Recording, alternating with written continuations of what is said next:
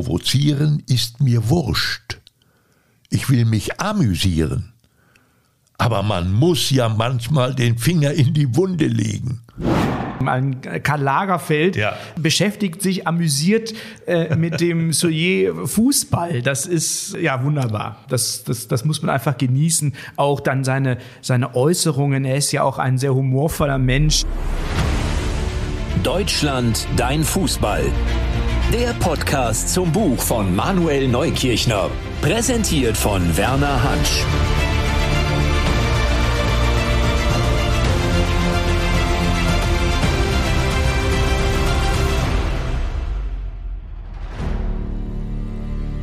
Zwei nette Männer. Für Fußball hatte Modezar Karl Lagerfeld nie etwas übrig gehabt. Wenn die Nachbarskinder sich zum Balken vor der Volks- und Realschule trafen und das runde Leder bis zum Einbruch der Dunkelheit vor sich hertrieben, entfloh der feinsinnige Knabe auf den Dachboden des Elternhauses auf dem hochherrschaftlichen Gut Bissenmoor in Bad Bramstedt. Aufgescheuerte Knie und blutverkrustete Wunden am Ellenbogen waren nichts für ihn. Lieber versank er unter der Dachschräge, mit sich und der Welt allein, in den satirischen Wochenzeitschriften des Simplicissimus. Karls Vater, ein Dosenmilchfabrikant, der froh war, wenn ihn sein Sohn nicht weiter störte, hatte die gesammelten Werke von 1896 bis 1933 in der Dachstube deponiert. Karl konnte in eine Welt von Karikaturen und pointierten Worten eintauchen. Er verschlang die scharfsinnigen Texte eines Hermann Hesse, Erich Kästner oder Kurt Tucholsky.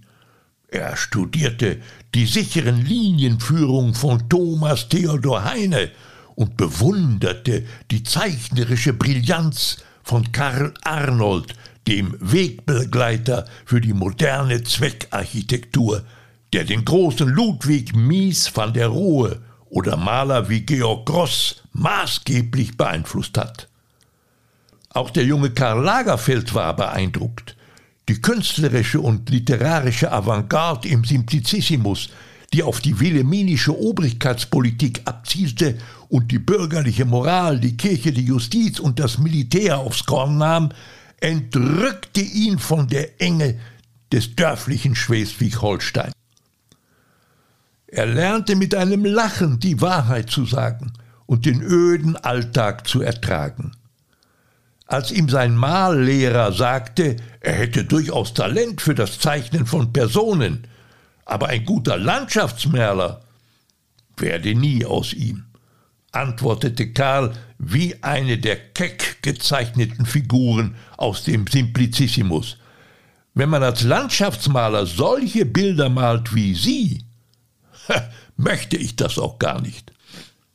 Karl perfektionierte sein Zeichentalent und entwarf erste Kostüme für Theaterstücke, die er vor seinem inneren Auge zur Aufführung brachte.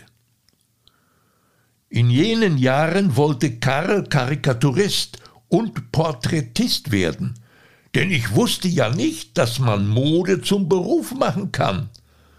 Das gab es ja früher nicht. Später wurde er tatsächlich Karikaturist und so vieles mehr. Vor allem der einflussreichste Modeschöpfer seiner Zeit, eine Ikone der Modewelt, mit Meisterkollektionen der Haute Couture für Chanel, Chloé und Fondy. Er entwarf Kleider, Schuhe, Hüte, Schmuck, auch für ein breites Publikum, etablierte Trends wie kaum ein anderer. Daneben war er Zeichner, Fotograf, Designer, Verleger, Kunst- und Büchersammler.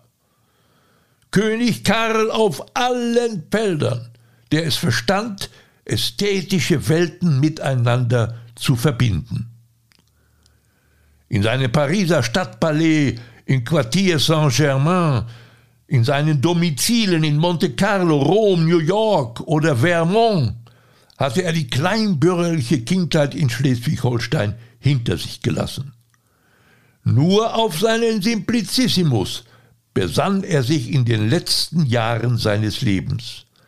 In der Frankfurter Allgemeinen Zeitung und im FAZ-Magazin etablierte er die Rubrik Karikaturen als Reminiszenz an seine Anfänge in Bad Bramstedt. Jetzt war er es selbst, der seine Zeit zwischen 2012 und 2019 in 75 Persiflagen kosmopolitisch und ironisch auf die Schippe nahm. Ob Bischof Franz Peter Theberts van Elst als Bettler oder Bundeskanzlerin Angela Merkel in breitbeiniger Macho-Pose, schwarzem Anzug, schwarz-rot-goldener Krawatte vor dem Brandenburger Tor mit der Kommandierung Hier habe ich die Hosen an. Karl Lagerfeld sagte in seiner spöttischen Art Provozieren ist mir wurscht. Ich will mich amüsieren. Aber man muss ja manchmal den Finger in die Wunde legen.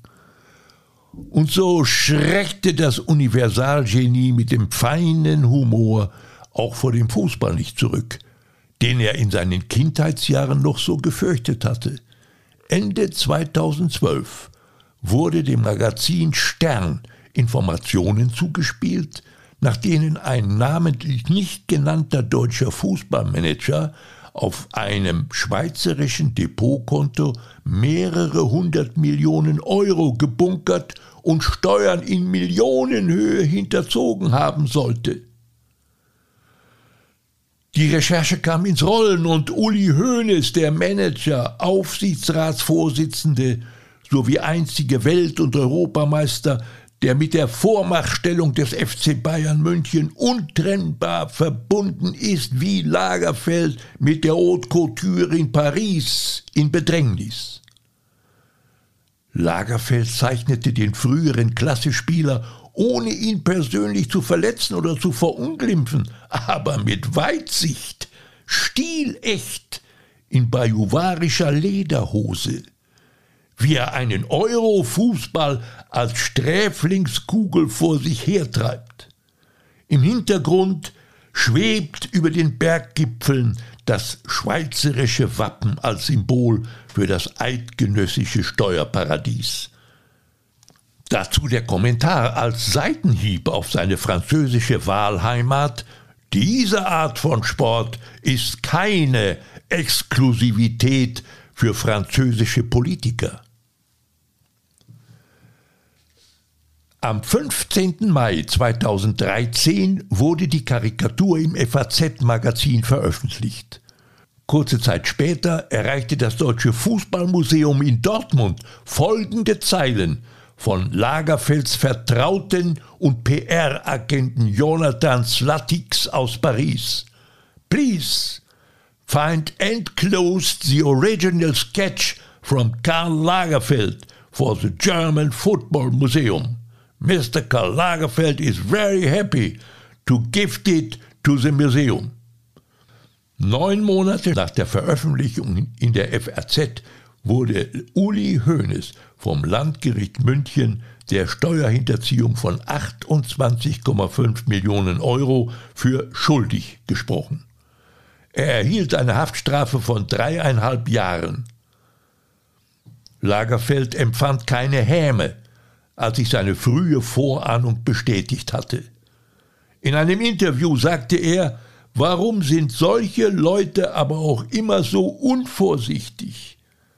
Haben die denn keine guten Berater? Mit einem ehrlichen Bedauern sagte er noch, schade, dass diesem netten Mann so etwas passiert.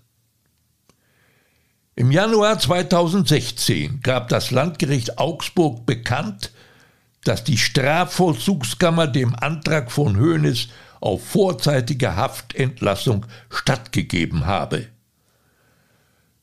Der Vordenker des deutschen Fußballs, eine der umstrittensten Reizfiguren der Branche, kam nach Verbüßung der Hälfte seiner Haftzeit frei. Ebenfalls im Januar 2016, fast auf den Tag mit der Verkündigung der vorzeitigen Haftentlassung, erschütterte das Nachrichtenmagazin L'Express ganz Frankreich mit dieser Nachricht.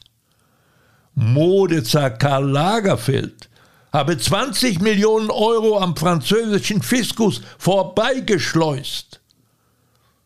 Steuerhinterziehung im besonders schweren Fall. Steuerfahnder durchsuchten die Privat- und Geschäftsräume des Modezaren. Noch kurz vor seinem Tod im Februar 2019 reagierte Lagerfeld auf die anhaltenden Ermittlungen nonchalance. Sollte es aus irgendeinem Grund etwas nachzuzahlen geben, dann wird das geschehen. Ich zahle ohnehin jedes Jahr viele Millionen Steuern. Einige werden sich gefragt haben, ja, warum sind solche Leute aber auch immer so unvorsichtig? Haben die denn keine guten Berater? Und die von Lagerfeld so geliebte Satirezeitung Simplicissimus hätte höchstwahrscheinlich über den ganzen Schlamassel nur lakonisch konstatiert, schade, dass diesem netten Mann so etwas passiert. Und jetzt der Talk. Manuel Neukirchner im Gespräch mit Werner Hansch. ja, Manuel wer im Glashaus sitzt. Ne? Wer einem eine Grube gräbt. ja, ja.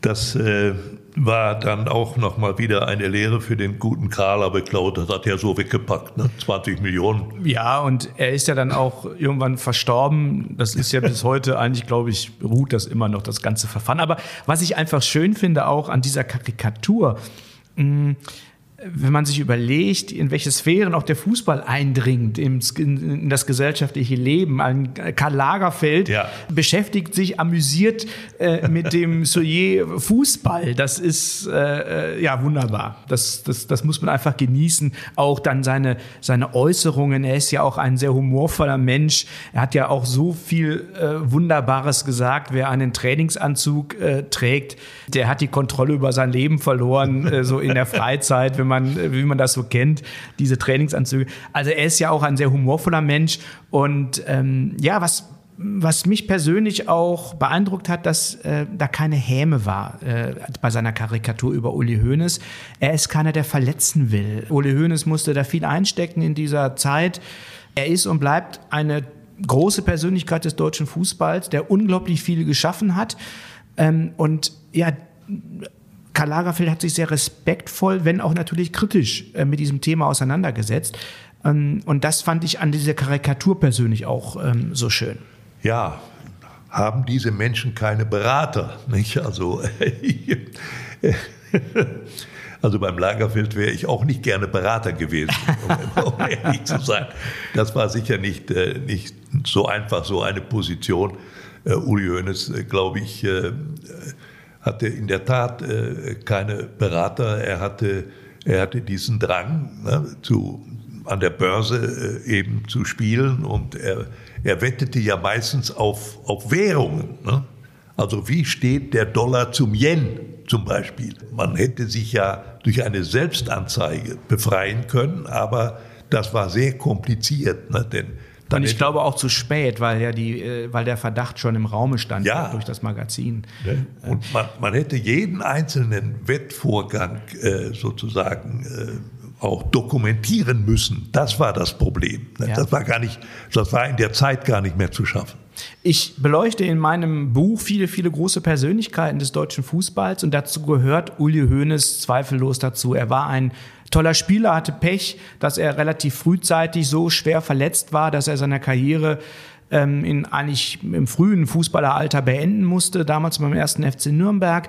Aber er war schon als Spieler eine Persönlichkeit und das, was er dann als Manager vollbracht hat, auch in diesen jungen Jahren, wie er den FC Bayern auch geprägt hat, das ist schon eine Lebensleistung. Also das kann man überhaupt nicht bestreiten. Das ist so. Man muss aber auch sehen, Hoeneß hat bezahlt für seine Schwäche. Ja, er hat ja, das hat er auch nicht aus der Portokiste geleistet. Und äh, ich fand es äh, bemerkenswert, wie er auch seine Strafe angenommen hat. Nicht? Das war ja nicht so einfach da, wo er herkam. Plötzlich in den Knast. Und, und, wie er auch wieder zurückgekommen ist. So ist es. Das ist, äh, so das finde ich auch bemerkenswert und äh, das gehört zu dieser Geschichte auch, die man erzählen muss. Ja, er ist zurück im deutschen Fußball. Gut, er ist jetzt nicht mal operativ im Geschäft, aber er ist akzeptiert, er ist respektiert und jeder ähm, ja, zollt auch ein Stück Respekt, dass er das so getragen hat und dass er jetzt wieder so da ist und zurück ist. Also, also ich gehöre zu dieser Gruppe, die das so sehen heute. Wunderbar, welche Geschichten der Fußball spielt, natürlich auch in dieser ernsten, in diesem ernsten Zusammenhang. Aber wie Karl Lagerfeld dann auch nochmal auf den Fußball einwirkt mit dieser Karikatur und welche Geschichten man vor allen Dingen daraus pointiert auch schreiben kann, ja. das hat mir persönlich große Freude. Ja, natürlich, kann ich mir vorstellen. Und ihr habt das Ding ja im Museum. Das ist immer die Voraussetzung. Ja. Deutschland, dein Fußball ist der Podcast zum Buch von Manuel Neukirchner, erschienen im Verlag Edel Sports. Den Link zum Buch findet ihr in den Show Notes. Neue Folgen immer dienstags überall, wo es Podcasts gibt.